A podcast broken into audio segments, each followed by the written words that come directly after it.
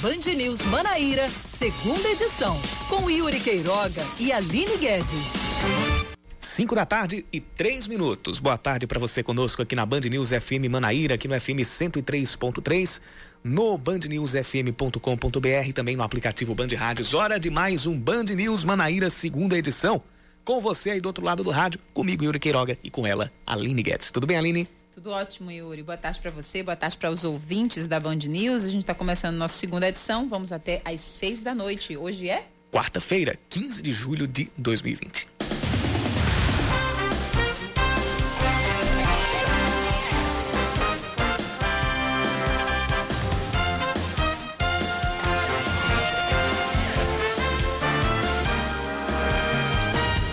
O número de pessoas denunciadas pelo Ministério Público por crimes investigados no âmbito da Operação Calvário chega a 55, incluindo o ex-governador Ricardo Coutinho.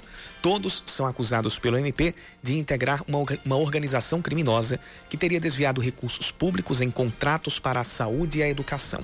Ricardo Coutinho é citado em cinco das onze denúncias. Os maiores alvos da investigação são a ex-secretária de Administração do Estado e uma das delatoras da operação, Livânia Farias, e o ex-procurador-geral do Estado, Gilberto Carneiro. Ambos são denunciados em sete processos. Após a Justiça Eleitoral confirmar a realização de eleições indiretas no município de Bahia, o prefeito interino Jefferson Quita diz que vai recorrer para continuar no cargo até o dia 31 de dezembro. A lei orgânica municipal previa essa possibilidade apenas se a vacância se desse nos últimos 15 meses. Mas, recentemente, os vereadores mudaram o texto, que agora determina eleições indiretas se houver vacância nos últimos seis meses do mandato. Porém, segundo Kita, a mudança na lei orgânica nunca foi publicada no Diário Oficial e, portanto, não tem validade. A mesa diretora da Câmara deve montar uma comissão especial que tem até 30 dias para realizar a eleição indireta. Jefferson Kita está no cargo interinamente desde o afastamento de Berg Lima em maio. Ontem pela manhã, Berg renunciou ao cargo. O Brasil tem 74.133 mortes causadas pelo coronavírus. Nas últimas 24 horas, foram 1.300 óbitos, sendo 413 apenas no estado de São Paulo. Ao todo, são mais de 1 milhão e 900 mil casos, com 643 mil pacientes em tratamento e mais de 1 milhão e 200 mil recuperados. Um estudo de uma professora da Universidade Federal de Campina Grande aponta que o Brasil concentra 77% das mortes de gestantes e puérperas por coronavírus em todo o mundo. De acordo com a obstetra Melânia Amorim, no país, 124 mulheres gestantes ou no pós-parto morreram desde o início da pandemia.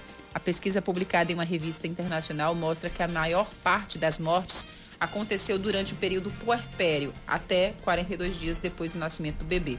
O estudo revela ainda uma taxa de mortalidade de 12,7% entre as gestantes e mulheres no pós-parto no Brasil. Para os pesquisadores, o risco pode estar relacionado à imunodeficiência causada por adaptações fisiológicas maternas. O retorno do Campeonato Paraibano 2020 está oficialmente autorizado pelo governo do estado.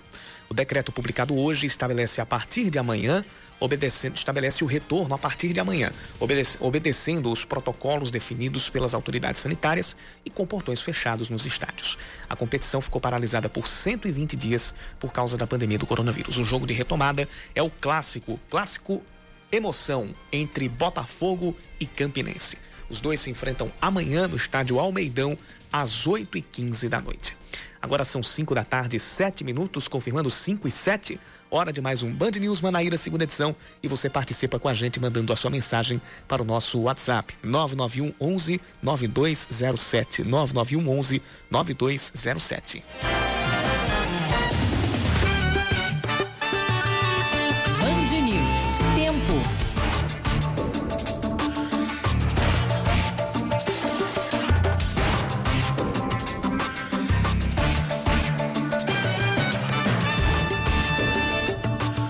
Céu aberto aqui por João Pessoa, mas a gente já nota a presença de algumas nuvens, inclusive vindo ali do da direção da orla, são nuvens até um pouco mais pesadas. Existe a possibilidade de pancadas de chuva que podem ser rápidas e isoladas esta noite. A temperatura no momento é de 27 graus. A máxima hoje foi de 29 e a mínima deve ficar pelos 22 graus. Bem, em Campina Grande, apesar da quarta-feira estar nublada, seguir nublada, a possibilidade de chuva à noite lá na Rainha da Borborema é baixa, segundo os meteorologistas. Nesse momento, os termômetros marcam 24 graus, mas a temperatura deve cair agora à noite, chegando aos 18 graus.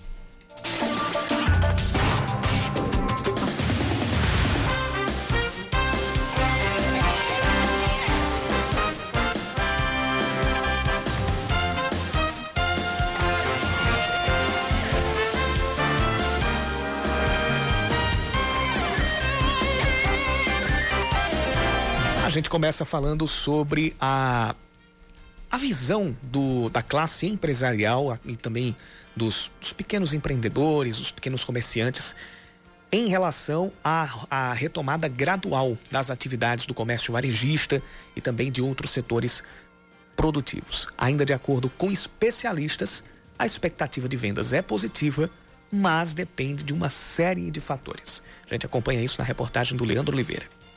Ainda vamos completar a primeira semana do retorno do comércio não essencial na Paraíba, mas agora toda e qualquer venda para pequenos e médios empresários já é motivo para comemorar. Mesmo que seja um consumo mais contido ou reprimido, de certa forma o vice-presidente da Câmara de Dirigentes Logistas de João Pessoa, Sérgio Miranda, classificou a reabertura como importante e está satisfeito com o cenário nestes primeiros dias. Algumas lojas estão com filas na frente de até 15, 16 pessoas já lotou a loja e ainda tem clientes fora.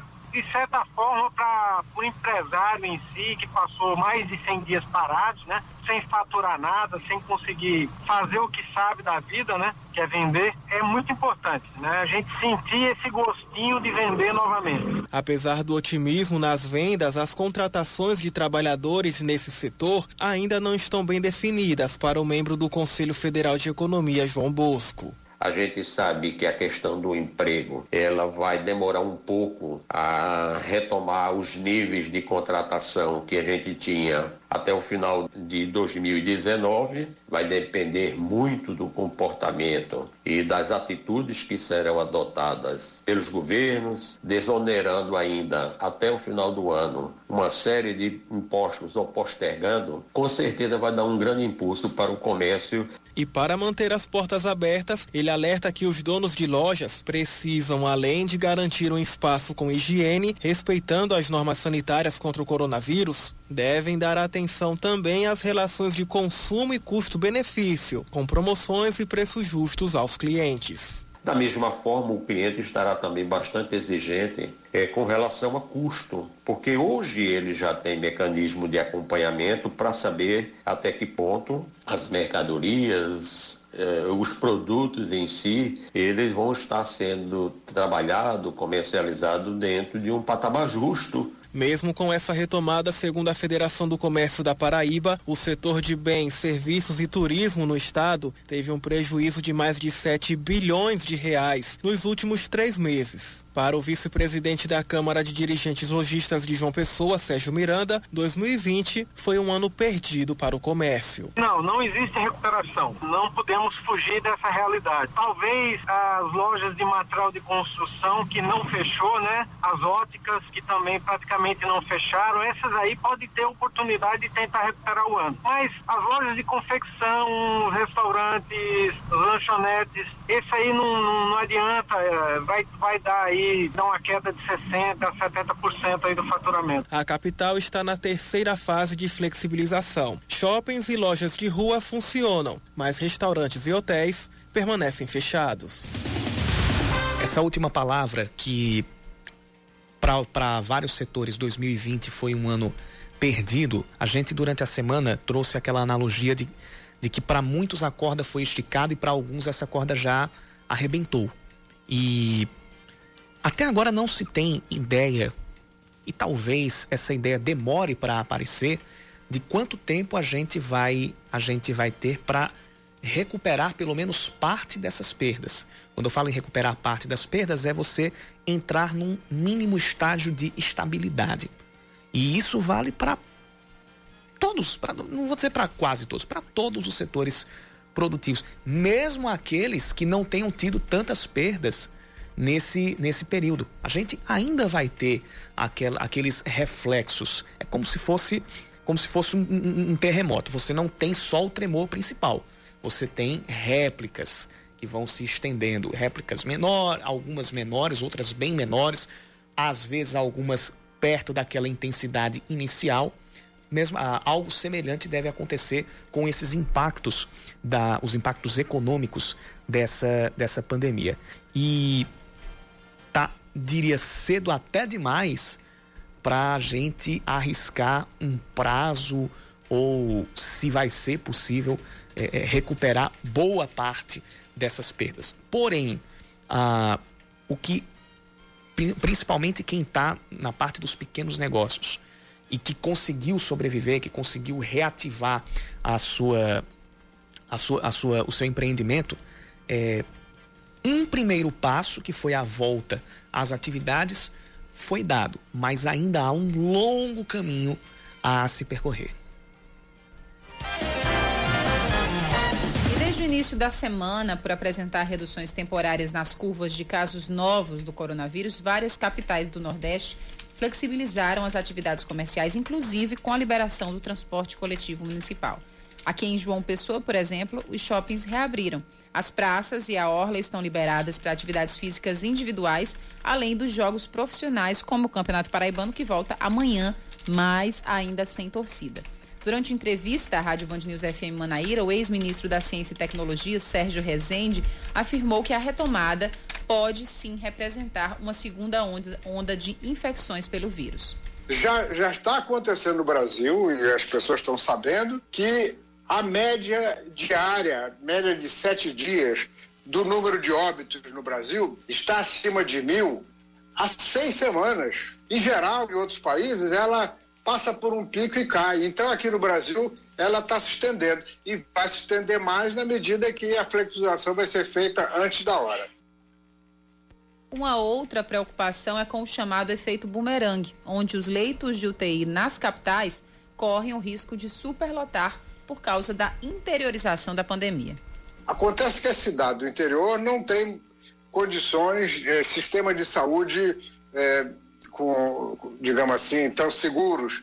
Então, eh, pessoas de classe média do interior, quando sentem que estão com, a, com sintoma, eles vão para a capital. E na capital sobrecarrega o sistema de saúde da capital. E tem gente que vai de ambulância, gente que fica doente o sistema de saúde de algumas cidades no interior é muito limitado, aí vão para a cidade. Um relatório da Universidade Federal da Paraíba estima que a pandemia do novo coronavírus. Novo não, né? Do, do, do coronavírus, Isso. nem novo mais é. Só deve acabar na Paraíba em meados do mês de setembro. As previsões mostram evidências ainda de crescimento no registro de casos diários e de novos óbitos e consideram a hipótese de que continuamos próximos ao pico da pandemia no Brasil e ainda em um momento ascendente da curva no estado. Como é que faz, Yuri? Quando é, os gestores, praticamente de todos os estados, é, se abrem para a retomada gradual do comércio, de atividades como, por exemplo, academias, bares, restaurantes, enfim. E essa semana a gente acompanhou, por exemplo, o secretário de Saúde do Estado, Geraldo Medeiros, falando: não se iludam, vamos voltar a ter uma superlotação nos leitos, uma retomada. 15 dias, dou 15 dias. Ele foi muito. Enfático, é, né? Enfático, né? Sem, sem rodeios. É, e assim como ele, outros também né, têm esse mesmo pensamento, assim como o Sérgio Rezende, que foi entrevistado é, da Band News FM Manaíra. Ou seja, como é que faz uma situação dessa quando gestores né, de situação divergem de pensamentos? O grande passo tem que ser o equilíbrio. Isso, e infelizmente foi isso que a gente menos viu durante toda todo todo esse processo. Durante desde o primeiro caso sendo diagnosticado, quando quando já havia aquela aquela, aquela batida de cabeça de ah, fecha logo tudo, não, espera dar o primeiro caso e a gente fecha. Quando não houve unidade, o que faltou foi o equilíbrio e a unidade, você ter medidas que fossem no mesmo caminho em todo o país, você ter coesão na hora de, de tomar as medidas. As medidas para fechar e as medidas para reabrir. Se você tem um país inteiro caminhando na mesma direção, respeitando as divergências, mas adotando é, uma, uma única metodologia de trabalho e uma metodologia conversada entre as unidades federativas, afinal de contas, nós estamos num regime de federação, a gente teria, menos, teria mais chances de o ciclo de transmissão ser ou quebrado ou adiado ao ponto de alguns buracos que a gente tem na área da saúde, na área da estrutura, serem um tanto quanto resolvidos. Ninguém sabe se os impactos seriam somente adiados. Que, que é, uma, é, uma, é uma outra pergunta que a gente faz. Ah, se a gente tivesse tomado todas as medidas, tivesse feito tudo antes, teria dado resultado ou a gente só iria adiar o, o, o, o problema? Por mais que adiasse, você ganharia tempo. Pronto, a, a expressão é essa: você ganharia tempo para trabalhar de maneira forte na preparação de sistemas para atender às demandas das pessoas é, que fossem infectadas e também para preparar o sistema de assistência à população. A gente ainda está tendo que correr atrás no que se refere à estrutura de saúde, mesmo que ela tenha andado consideravelmente em relação ao início da pandemia. E o setor de assistência social, a gente continua em meio a um monte de reclamações, principalmente pelo pagamento do auxílio emergencial nenhuma coisa foi resolvida, nem outra, porque faltou esse equilíbrio, faltou a unidade nesses, nesses, nessas tomadas de metodologia de trabalho. E por isso a gente está na situação que está, tendo que forçar uma volta à rotina, mesmo com a situação de contágio e de oferta de leitos não sendo das mais seguras. A gente convivendo todos os dias com o risco de uma nova superlotação e de mais problemas envolvendo a população e os setores produtivos. São 5 e 20 Você está ouvindo Band News Manaíra, segunda edição.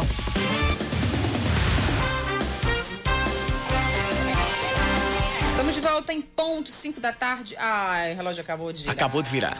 5 e 21 rapaz, frustrou meus planos. Estamos de volta aqui à segunda edição.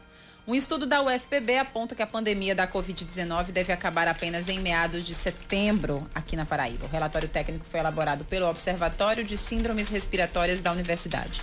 A pesquisa considerou o número de casos, mortes e a taxa de recuperação no período de abril a julho, apresentando mapas e dados sobre a doença em todo o país. Em relação à Paraíba, as previsões mostram evidências ainda de crescimento no registro de casos diários e também de novos óbitos. 53%, 53 das pessoas com 25 anos de idade ou mais tinha apenas o ensino fundamental incompleto ou nem isso na Paraíba. Os dados são referentes ao ano de 2019 e foram divulgados por um levantamento do IBGE. A taxa de analfabetismo entre as pessoas com 15 anos de idade foi de 16,1%, a segunda maior do país.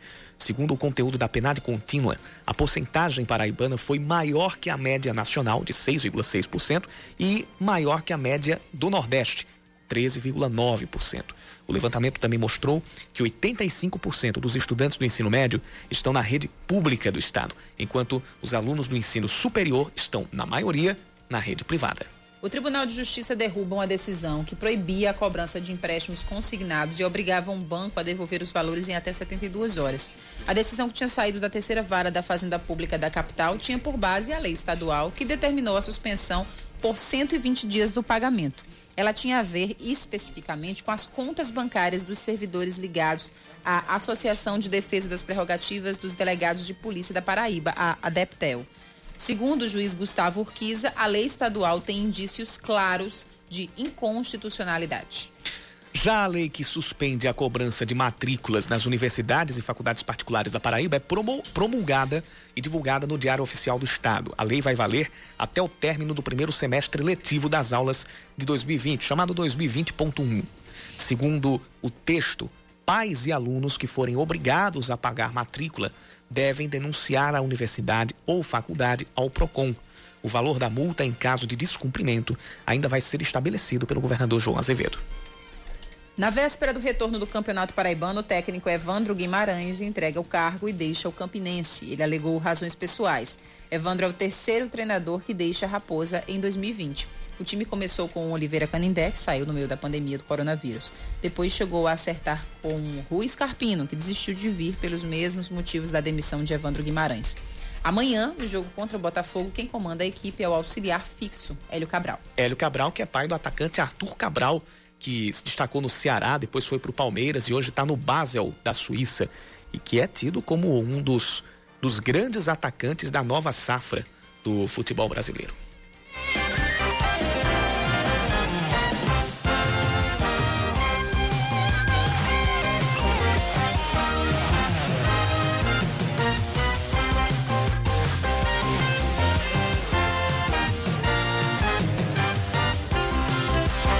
São 5 e 24 A gente vai falar a partir de agora sobre o workshop que deve ser realizado ao vivo e online na próxima segunda, às 8 da noite, que deve trazer várias estratégias de vendas. A gente vai falar sobre esse workshop e sobre uh, os, os, assuntos que, que, que, vai, que, vão, que vão ser abordados, principalmente como muitos, emprega, muitos empresários correm para se recuperar dos prejuízos com a retomada das atividades do setor econômico. Se adaptar ao novo normal, aumentar as vendas, esses estão entre os dois maiores desafios que muitos vão enfrentar. Sobre estratégias de vendas, é, é, é o, a nossa entrevista de hoje, é a nossa conversa a partir de agora com o especialista em vendas Alberto Marinho, que já está conosco aqui por telefone e conversa com a gente no Band News Manaíra, segunda edição. Alberto Marinho, seja bem-vindo ao Band News Manaíra, segunda edição. Boa tarde para você. Boa tarde, Yuri. Boa tarde, Aline. Boa tarde a todos os ouvintes. Fico muito feliz com a oportunidade de trazer um pouco de conhecimento para os nossos ouvintes. A gente falou aqui em dois grandes desafios: adaptar-se ao novo normal e aumentar as vendas. Eu vou começar do, do, do do que talvez seja o mais importante e o aumento de vendas seja a consequência disso, que é a adaptação ao novo normal. Já existem empresas que partiram na frente disso e dentro desse macro desafio, quais são os micro desafios que compõem essa adaptação ao novo normal? Yuri, é importante nós compreendermos que o mercado ele mudou de uma forma muito rápida. O mercado mudou, o cliente mudou e nós também precisamos mudar. Existem empresas, grandes multinacionais, que entenderam a importância de analisar melhor o perfil de consumo, identificar quais os melhores canais de vendas para atender e abordar aqueles clientes e o mais relevante, entender exatamente qual o desejo de compra do cliente.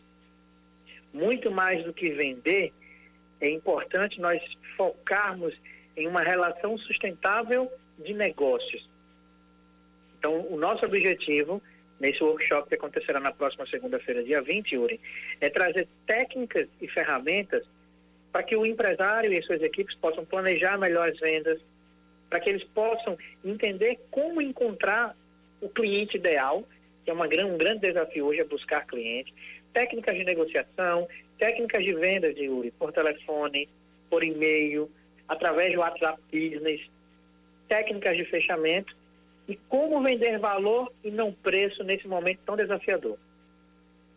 Senhor acredita que durante, é, com essa retomada é, gradual da economia, nesse período agora pós-pandemia, algumas, algumas é, adaptações que foram feitas abril, maio e junho por causa da pandemia da Covid-19 no país não vão voltar. Essas adaptações vão permanecer. Por exemplo, muitas empresas tiveram que reduzir seus custos físicos, como você falou, utilizar mais da tecnologia para o trabalho em home office. Então, se antes, por exemplo, a empresa trabalhava com 50 pessoas, agora trabalha com 30. Depois da, da crise, muitos desses custos não vão voltar? Exatamente. Estamos vivendo um novo tempo, é um novo começo de era. E o que é que nós identificamos? É que as empresas precisam definir exatamente quais os principais canais de vendas que com uma equipe reduzida eles possam ter bons resultados. Na grande maioria das vezes, é importante o ouvinte refletir se ele está ocupado ou se ele está produtivo. Tudo isso focado em vendas. Existem alguns setores que vão demorar um pouco mais, de fato, que é preciso uma certa paciência e resiliência né, por, por, por parte do, do, empresariado, que são setores que vão demorar mais e tem mais dificuldade para se adequar a esse novo tempo?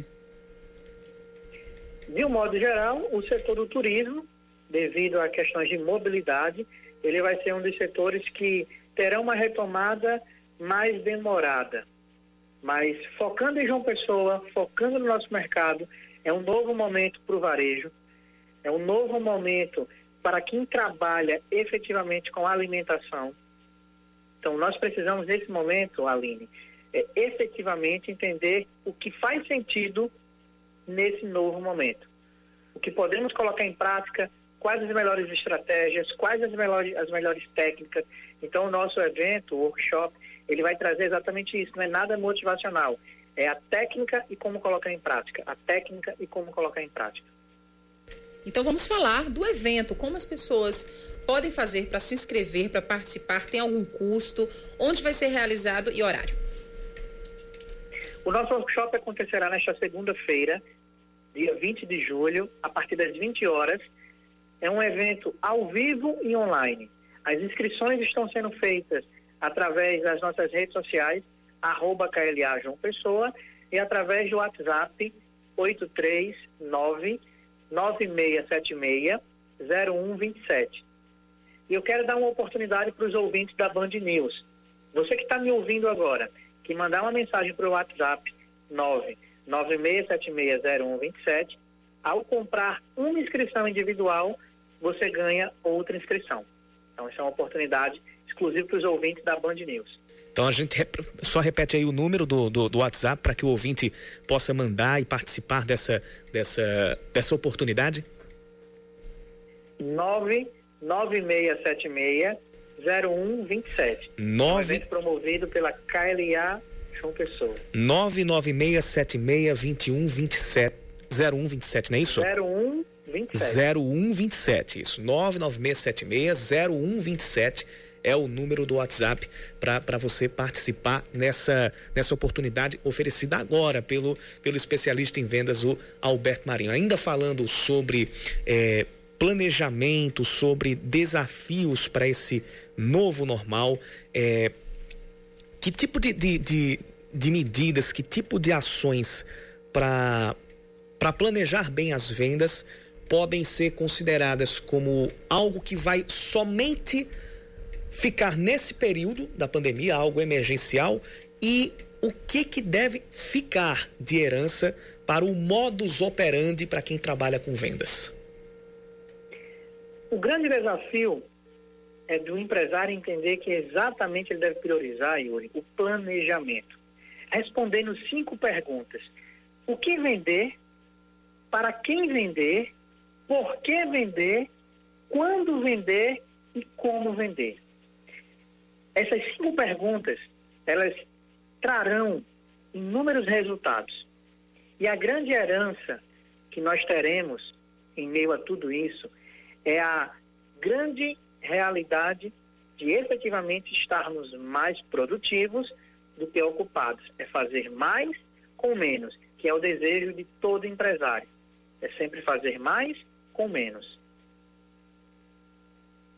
Muito bem, então. A gente agradece demais a sua participação. A gente conversou com o especialista em vendas Alberto Marinho. Ele falou sobre é, como se adaptar a essa nova realidade e se reinventar no varejo. É, situação que muitos estão enfrentando nesse momento. Alberto, queria aproveitar e deixar os microfones abertos para que você faça um último convite para os nossos ouvintes participarem do, do workshop que vai ser realizado na próxima segunda-feira. Minha amiga Aline, meu amigo Yuri, agradeço a oportunidade. Você que está me ouvindo agora, não é tempo de parar, é tempo de se reinventar, é tempo de melhorar a caminhada. Então participe conosco no dia 20 de julho do workshop Os Passos da Venda. E aproveite essa condição exclusiva para você que é ouvinte da Band News. Ao comprar uma inscrição, você ganha outra inteiramente grátis. Obrigado pela oportunidade. Obrigado a você. A gente conversou aqui no Band News Manaíra, segunda edição, com o especialista em vendas Alberto Marinho. Agora são 5h33. Seus filhos, com Roseli Saião e Thaís Dias. Oferecimento Cultura Inglesa. Uma escolha para toda a vida.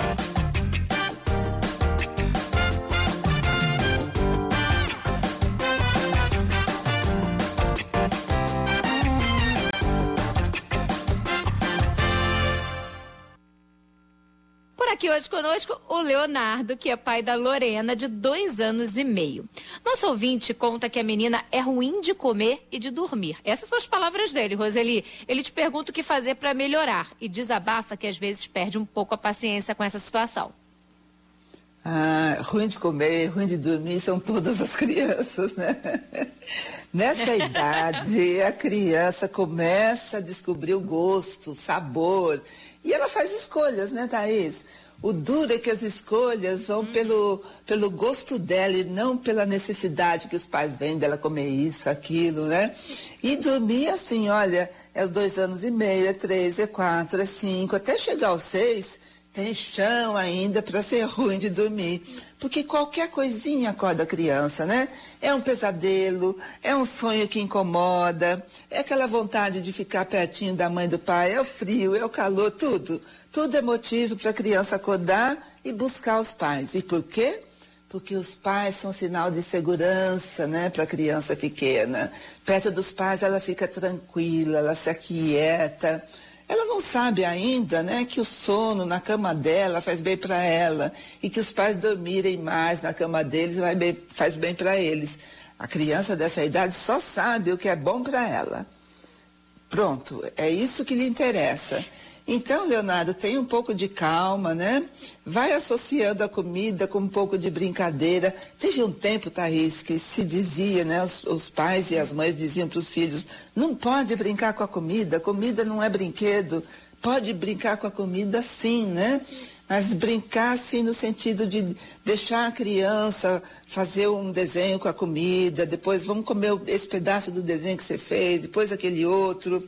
Enfim, há infinitas possibilidades da criança aprender a comer sem aquela uh, coisa assim mais rigorosa de olha a sua saúde, precisa comer isso, precisa comer aquilo. Tem que ter paciência, associar primeiro um alimento, depois que aquele estiver indo bem, associa o segundo. E o sono é assim, quanto mais a criança permanecer na cama dela, é melhor. Porque senão fica mais difícil é, reverter a situação depois. Então ela vai acordar, vai. Ela vai chorar, vai chamar os pais, vai. Aí o melhor é ter uma cadeira, uma poltrona confortável perto da cama dela, para ele lá ficar, o pai, a mãe, eles, eles podem alternar, né, para não cansar apenas um. E assim, falar com ela calmamente, transmitir a segurança e dizer, olha, se você precisar da gente, a gente está aqui pertinho, a gente escuta você chamar. E assim, transmitindo segurança e que a criança pode voltar a dormir. E Roseli, a gente não conta para ele que na adolescência isso pode acontecer, só que de outra forma não, né? Pode ficar ruim de comer e de dormir também não, né? A gente segura essa informação. É verdade, por enquanto sim. Vamos esperar mais alguns anos. E se você quiser participar aqui com a gente, mandar pra gente a sua pergunta, fique à vontade. O nosso e-mail, você já sabe, seusfilhos@bandnewsfm.com.br seus filhos, arroba bandnewsfm.com.br. Boa tarde a todos que fazem a Band JP. Obrigado pelo espaço. No que diz respeito à retomada, vocês podem estar certos que todos, absolutamente todos, estão trabalhando, trabalhando dia e noite para que tudo corra da forma mais perfeita. Pode parecer um, um contraditório, mas da forma mais perfeita possível para atender a clientela, agradar a clientela e, sobretudo, fidelizar a clientela. Obrigado a todos uma boa tarde a todos da Band JP. Bom trabalho. É o Souza do Cristo que está mandando essa mensagem. Ele também falou o seguinte: a parte, entre aspas, fácil é reabrir O desafio do comércio, o desafio dos empreendedores é conseguir dos clientes a credibilidade, porque sem ela não há vínculo comercial. É, a gente tem muita, muita gente que trabalhava já há, há, há vários anos nesse, nesses ram, no, no, ramo do comércio e para muitos a corda infelizmente arrebentou. Para quem está retomando, é, uma das coisas, eu diria que uma das coisas nesse primeiro momento que vai fazer com que haja credibilidade junto ao cliente é, é a contribuição para que é, os ambientes estejam higienizados, estejam livres da, do risco do, do contágio, que eles mesclem a oferta dos serviços com a segurança sanitária. Esse, nesse primeiro, nesse primeiro momento, não, isso vai ser uma herança. Isso vai ser uma coisa que vai, que vai se tornar modus operandi. A gente espera que se torne modus operandi, que é a de conciliar essas, essas duas coisas. É, então, nessa volta de pandemia, Souza, esteja certo também de que passa por isso uh, o caminho para conseguir a credibilidade do, do cliente. E o cliente, ele sabe quando, quando um, um, um, comércio, quando uma empresa, quando é, alguma marca está trabalhando bem nesse, nesse sentido. 5h39.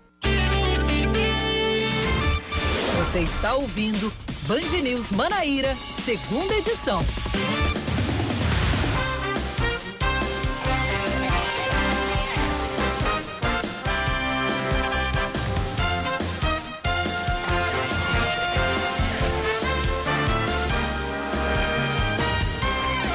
Agora sim, nos pregos, 5 e 40 da tarde, o ministro do Supremo Tribunal Federal, Gilmar Mendes, chama de cordial a conversa com o ministro interino da Saúde, general Eduardo Pazuello, após o magistrado ter dito que o exército estaria se associando a um genocídio ao comandar a pasta durante a pandemia.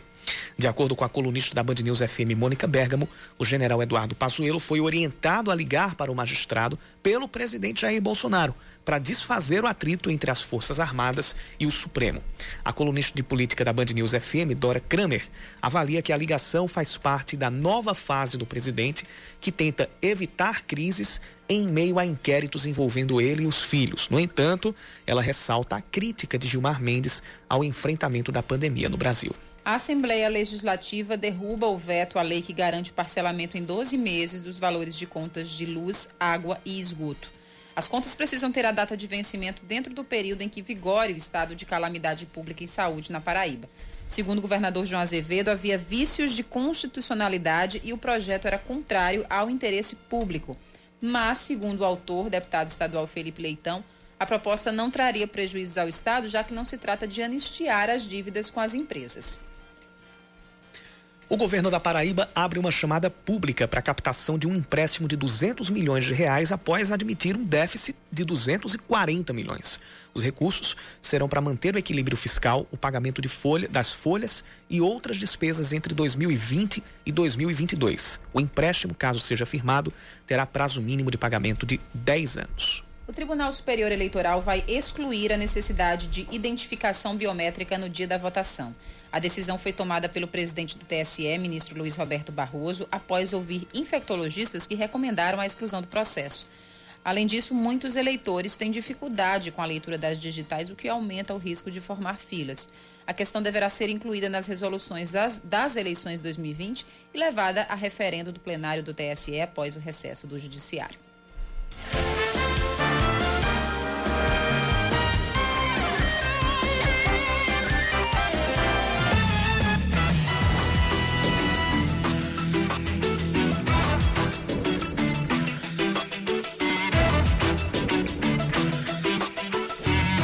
Participação aqui no nosso WhatsApp 991 11 9207.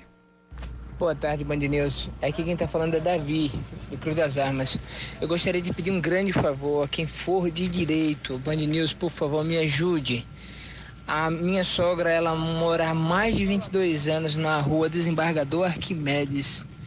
E por trás da casa dela está sendo construído um prédio, uma construção. Sendo que essa construção ela vai fechar um duto de passagem de água que serve para quando chove A água da chuva vem, cai no duto e escorre como um córrego. O que está acontecendo é que eles vão fechar. Quando eles fecharem, essa água vai dar retorno. E assim como antigamente, quando não tinha esse duto, vai entrar dentro das casas e destruir todos os, os móveis. Então, Rua Desembargador Arquimedes, eu peço ajuda. Nos ajudem, por favor. A quem for de direito, da, qual secretaria da prefeitura, por favor, que estiver ouvindo a Band News, nos ajude. No caso, essa, essa demanda vai para a CEINFRA, vai para a Secretaria de. Não poderia de, fechar de, esse duto. De infraestrutura. Se esse duto do... que ele está falando é uma galeria pluvial, pelo que ele entende, ou, enfim, algo que vai impedir, pelo que a gente entendeu, a drenagem. O escoamento de, de, de água de chuva. Então, a galeria pluvial, né? E, é, pelo, pelo que ele falou, é um duto dessa falou, natureza. Sim. De qualquer forma, isso não poderia ter acontecido. Isso é bem claro que acho que isso não pode acontecer. Eles não uma, uma, construção autônoma pode fazer isso sem, acho que nem com liberação da prefeitura. Isso não pode acontecer. É, isso vai ter que ser, vai ter que ser visto e a secretaria de infraestrutura tem que olhar esse esse problema e, e havendo de fato essa possibilidade. A gente fala da possibilidade porque a construção ainda está em, em andamento e o ouvinte faz esse alerta antes que algo algo de ruim aconteça. Deixa a gente passar é... aqui o, o, telefone da Secretaria Municipal de Infraestrutura. Como é o nome do, do nosso ouvinte? É o Davi. Davi, você vai ligar para o 0800 031 1530. 0800 031 1530 é o telefone de atendimento da Secretaria de Infraestrutura de João Pessoa. É importante que você formalize a sua denúncia para que eles vão visitar, para que eles façam uma visita, uma fiscalização nessa obra. E a gente também deixa o espaço aberto para a construtora responsável claro. pela, pela, pela obra, para os devidos esclarecimentos, para falar sobre, sobre essa, essa existência do duto, se existe, por exemplo, algum projeto para dentro da, da, da, da engenharia, dentro da do, do projeto mesmo, já esqueci a palavra aqui. Mas se existe alguma forma de não fechar esse duto e não provocar prejuízos à, à população que está que tá nessa rua. Então, é, só para a gente informar, é a rua Desembargador Arquimedes, que fica lá em Cruz das Armas. A Desembargador Arquimedes, você tem um acesso pela rua pela rua José Tavares, a rua Deputado José Tavares, que sai da Avenida Cruz das Armas, ali na frente do cemitério São José, e faz a ligação com os bairros do, do Cristo e do Rangel. Então, é, a terceira esquina à direita. Você saindo da Avenida Cruz das Armas, entrando na José Tavares, a terceira esquina à direita é a rua Desembargador Arquimedes, que é onde está acontecendo essa, essa demanda passada pelo nosso ouvinte, o Davi. Você pode mandar sua mensagem para o nosso WhatsApp 991 11 9207, 991 11 9207.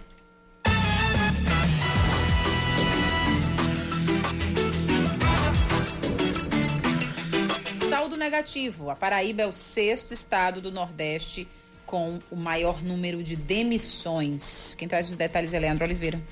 Números recordes, mas nada de comemoração. Pelo contrário, o desemprego no país saltou e chegou ao patamar de 12,9% em maio. Os dados são do governo federal. Isso significa quase 8 milhões de demissões. E o pior, pela primeira vez na série histórica do IBGE, o Brasil tem menos da metade da população com idade para trabalhar, desempregada. A Paraíba segue o cenário nacional. O estado até maio perdeu mais de 3.400 vagas no setor de serviços, comércio, indústria e construção civil. Isso já era esperado para o presidente do Conselho Regional de Economia, Celso Mangueira, porque quando tudo vai bem, essas são as áreas que mais empregam. Quando enfrentamos uma crise como esta da pandemia, pandemia são as primeiras a sofrerem as consequências. No caso especificamente aqui da Paraíba, em destaque, o segmento de serviços e comércio, ele tem um peso bastante expressivo na nossa economia. A produção da riqueza não exige uma mão de obra qualificada, consequentemente, empresário manter essas vagas ativas para quando a economia voltar à normalidade. Dos nove estados do Nordeste, a Paraíba é o sexto, com o maior número de demissões, ficando atrás da Bahia, Pernambuco, Ceará, Maranhão e Rio Grande do Norte. Mesmo com saldo negativo, houve uma redução de aproximadamente 5% na quantidade de demissões em comparação ao mês de abril. Para o economista, são sinais da recuperação do emprego. Recuperação lenta, bem lenta. De reposição difícil, porque agora está havendo uma retomada, mas é um processo lento. Então, o empresário ele só investe se não houver uma expectativa de venda, ele investe, né? investe em melhoria, não investe em produto. Apesar disso, cerca de 4.500 postos de trabalho foram abertos no estado. Para a consultora organizacional e especialista em recursos humanos, Sandra Kimoto, isso é um reflexo de novas funções e atividades surgindo neste novo normal, especialmente para pessoas voltadas à comunicação, tecnologia e marketing no geral, áreas que estão mais próximas no atendimento empresa-cliente que as empresas estão precisando agora, que principalmente aqui na Paraíba, pessoas muito voltadas para a área não só de marketing e relacionamento com clientes, então essa questão de jornada de consumo, de comunicação em massa, a tecnologia não tem como, porque todos os negócios se viram obrigados nesse momento a realmente migrar para o digital. Ainda segundo o IBGE, a taxa de informalidade, a dos trabalhadores sem carteira assinada, também caiu, de 40 milhões para 32 milhões. Mas isso não é necessariamente um resultado bom. De acordo com especialistas, isso significa que essas pessoas estão perdendo a ocupação e não estão se inserindo em outro emprego. Estão ficando de fora da força de trabalho.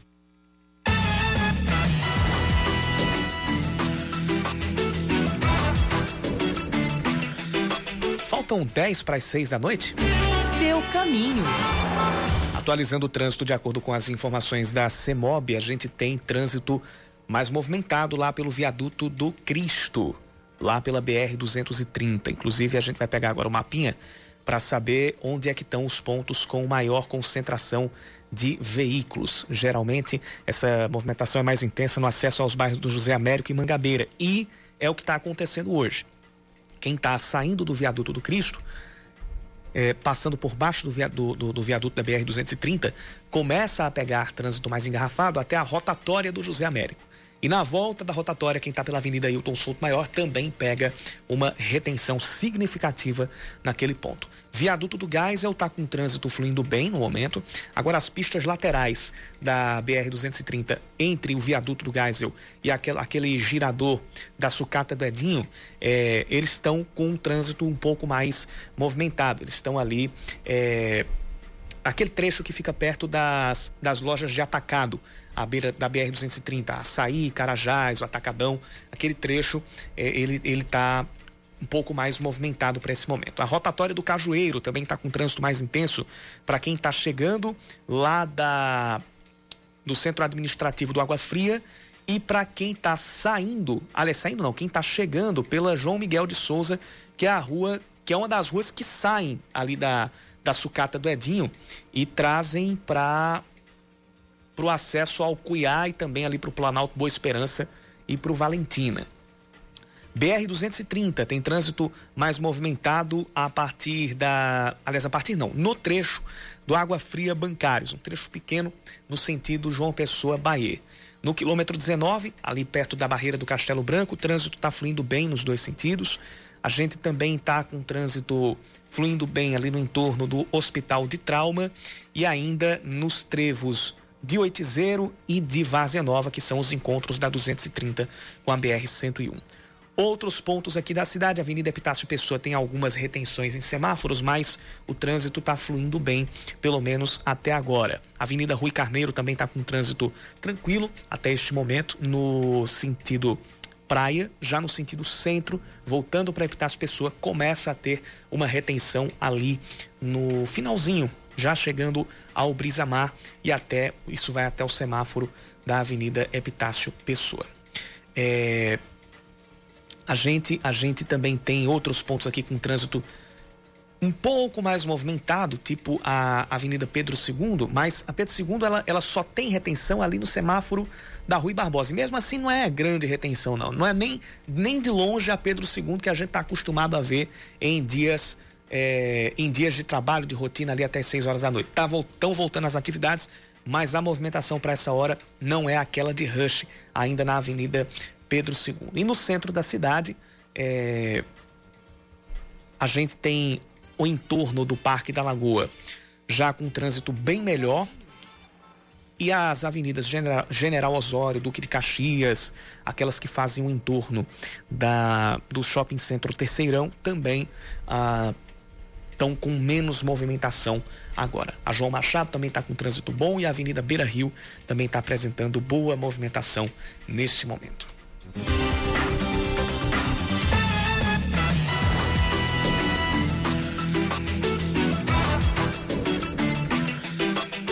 Um ouvinte nosso que pediu para não se identificar, é, ele está trazendo aqui uma denúncia de que muitas casas e apartamentos estão jogando os esgotos diretamente na rua e esse esgoto está caindo direto na, nas galerias de água de chuva. E segundo ele, também tem vários terrenos completamente cheios de lixo e mato. Ele pede uma visita dos órgãos responsáveis tanto para verificar o despejo dos esgotos direto na rua e caindo nas galerias fluviais e também a situação de terrenos que estão sem a devida limpeza. Ele mora lá, ele mora na rua José Antônio de Souza Maranhão, no bairro Esplanada. Então, é, fica, fica aqui o, o, o recado quem estiver nos ouvindo da Enlur, no caso dos dos terrenos que estão precisando dessa limpeza, aí é, é, da alçada da Enlur, não é isso? Sim. E também a, a, o departamento responsável para verificar o despejo dos esgotos direto nas, nas galerias fluviais. É, é o recado desse nosso ouvinte. Repito, gente, ele, ele pediu para não se identificar, mas ele nos traz essa nos traz essa demanda aqui também.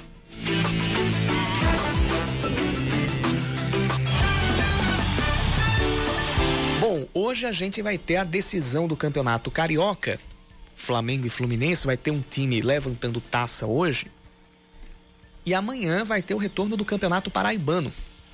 Às 8h15 da noite, a partida entre Botafogo e Campinense. Botafogo já tem dois desfalques confirmados. Léo Moura é um deles, lateral direito que ainda não se recuperou de uma lombalgia e está vetado pelo departamento médico.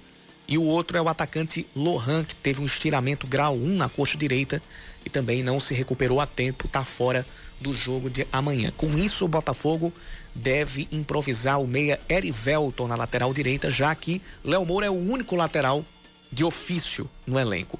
Antes da pandemia, o Botafogo não renovou o contrato dos outros dois laterais direitos, o Israel e também o Neilson.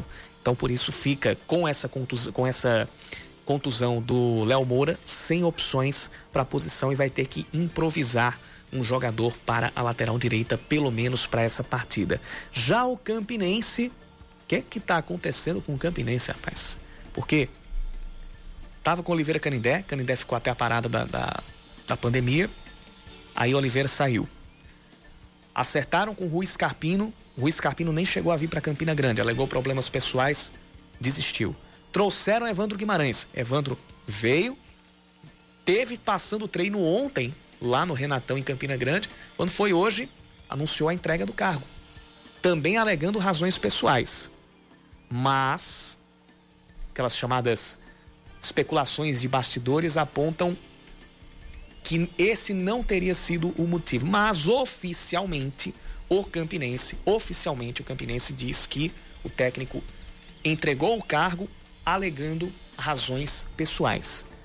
Isso é o que está contido na declaração, na declaração nas redes sociais oficiais do Campinense. Com isso, a Raposa, que também teve a saída do auxiliar João Paulo, vai ser comandada pelo Hélio Cabral amanhã na partida contra o Botafogo. A situação é a seguinte: todas as, todos os times, exceto Botafogo e Campinense, já estão com oito jogos disputados. Botafogo e Campinense fazem um jogo atrasado da oitava rodada. E aí a gente vai ter a real situação da tabela a partir desse jogo.